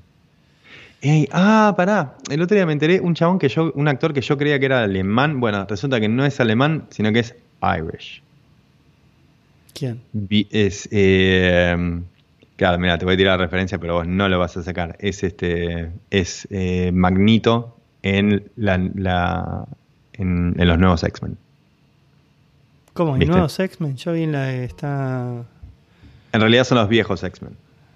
Si mirás este X-Men First Class y Days of Future Past, el, el que hace de profesor. No puedo, no puedo. es re graciosa. Arranca con las sagas, boludo. O sea, yo, por ejemplo, el otro día tuitearon cuál es el orden en que tenés que ver todas las Star Wars ahora. Claro. Porque, o sea, miré y ¿cómo puede ser que tan cantidad de Star Wars? Después lo mismo con, los Avengers y todo eso, Guardians of the Galaxy. No sé, son 22 películas, no hay ninguna de esas. Sí. Pero llegó un punto en donde que es francamente desmotivante no saber por cuál arrancar. Sí. Y encima, depende de quién te dice, dice, no, en realidad el orden que tenés que hacerlo es este. No, mejor este. No, esto es como salieron. Pero no, porque tienes historia. No, no. Me, me desmotiva eso. No puedo, Sí. no, no, puedo, no puedo ver contenido de eso. Bueno, perdón, te interrumpí. La primera No, no. es eh, Mrs. Maisel. decía. eh, pero pará, un comentario. En, eh, acabo de caer en cuenta. Vos y yo siempre jodemos con los acentos, este, el acento británico, el escocés y el, y el irlandés. En X-Men First Class y las que le siguieron, el que hace de profesor eh, X es escocés y el que hace Magneto es irlandés. Eh, super. Suerte entendiéndole eso. Sí, no, igual este, hace- hacen Es impresionante cómo, cómo los actores pueden, pueden hacer los acentos, ¿no? Obviamente que le meten, o sea, viven de eso, le meten mucho, mucho laburo. Pero eh, no, no deja de sorprenderme cómo pueden esconder sus, sus acentos nativos. Eh, yo no estoy tan de acuerdo con eso. Pa- para mí, el que mejor lo hace, por escándalo, es Hugh Laurie con, con acento americano. Sí. Es, yo, yo no me, o sea, no te das cuenta que el tipo es. Bueno, pará. Eh, otra, Eleven. También que no habla mucho la, la chiquita. ¿Cómo se llama? Este, Millie, Millie Bob, algo se llama. Sí. De Stranger Things. Este, no, no, no, habla mucho. Es, pero es, es como que me digas Terminator, dice tres palabras en toda la película, pará, no podés reconocer. Bueno, pero la flaca de- más, no dice, hace así, solamente pone la mano, sangra, no hace nada, pero después con la flaca cuando habla, ya, recontra británica. Te tiro el código postal, boludo. No, no, pero yo, yo no estoy tan de acuerdo con que sepan hacer bien los acentos. No. Pensé que me ibas a decir a tu, a tu amigo Sherlock Holmes, ¿Qué? Sherlock Holmes. el, el de la BBC. Bueno, pero ¿Cómo él- se llama? eh, Benedict Cumberbatch. Sí, pero el acento cuando él hace de americano no te das cuenta. Yo no me doy cuenta que es británico cuando hace de americano. Yo no sé en qué instancia lo escuchaba hablar americano el pibe. Ah, tiene, tiene algunas, eh, algunas pelis. Eh, nada, pero es muy bueno. Bueno, esa es otra serie, Sherlock Holmes. La, la- la Sherlock Holmes de la, de la BBC. Muy buena. Pero me dijiste que no habías visto esa. Eh, voy por la tercera temporada. Por el segundo o tercer episodio de la tercera temporada. O cuarta. Watson se casó. Temporada número 3, episodio número 2. Ahí va. Ahí va. ¿Viste? Told you. Sí, esa, esa la tengo bastante fresca. Sí, este, muy, muy buena. Y hay una serie de la BBC que nunca miré, eh, pero me pasa un poquito como te pasa a vos con Avengers. Doctor Who. Pero ahí Es también como- remakes a, a morir. Sí. Eso es imposible, boludo. Es imposible. Claro. Pero me dijeron, no, lo tenés que mirar, que es, que es tremendo, es buenísimo. na, na, na. Bueno, este, pero es como que no sé por dónde, por dónde arrancar. Eh, y voy a decir una tercera serie, pero en realidad no es, o sea, es un dibujito. Pero bueno, va- vale igual. Eh, en realidad te voy a decir este, eh, dos. El, dibujito Rick and Morty, love it, love it. O sea, cuando cada vez que, puedo, tengo un tiempito, lo, pongo. Eh, me muero la risa solo. Y de HBO, este, tengo muchas por, por mirar. Por ejemplo, no vi Westworld. No, no, no la vi. Entre, entre otras. Pero una que, que sí miré, este, las, las dos temporadas, y no sé si va a haber una tercera, eh, Big Little Lies. Con Reese Witherspoon, Nicole Kidman. Sí, yo, yo vi de reojo eso. La negra lo vio. Es, ¿No te gustó? eh, mm. Lo que pasa No, es que no para, mí, para mí, para que me guste, es, es un desastre. El algoritmo de recomendación para mí se pega un tiro.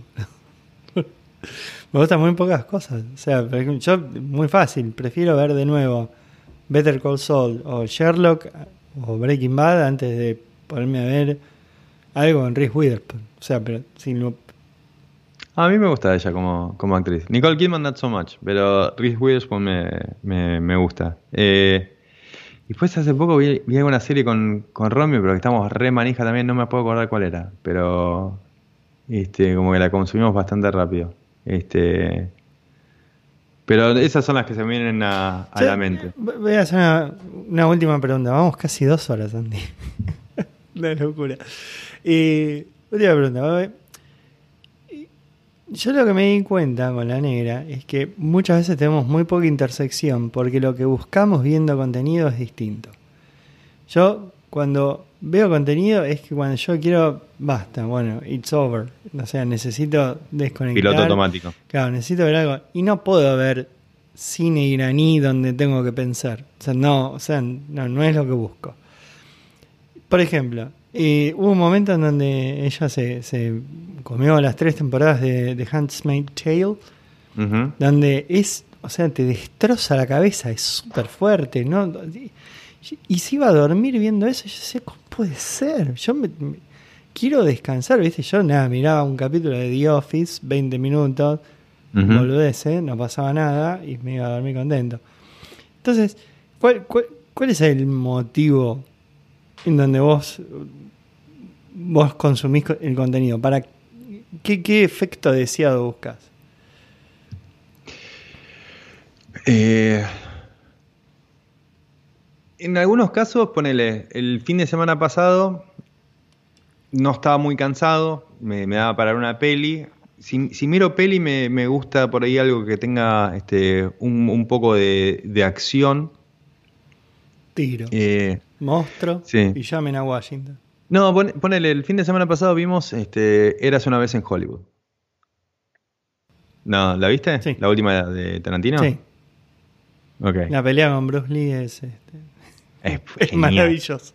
Claro, y yo explicándole a Romy, este, explicándole a Romy quién era Cato, el avispón verde y demás, y Romy dijo, ah, portaba nada. Así como vos decís que la negra este, se, pone a ver este The Handmaid's Tale, eh, Romy últimamente estuvo a full con docuseries como la de eh, María Marta García Belsunce.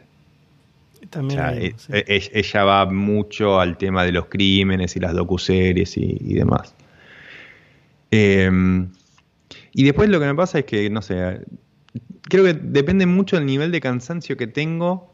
Es como que ahí elijo la duración y también del, dependiendo del humor que tengo, este, digo, no, algo, algo ligero, algo para reírme un rato, no, que, no requiera, viste, de, mucha atención y, seguir la historia.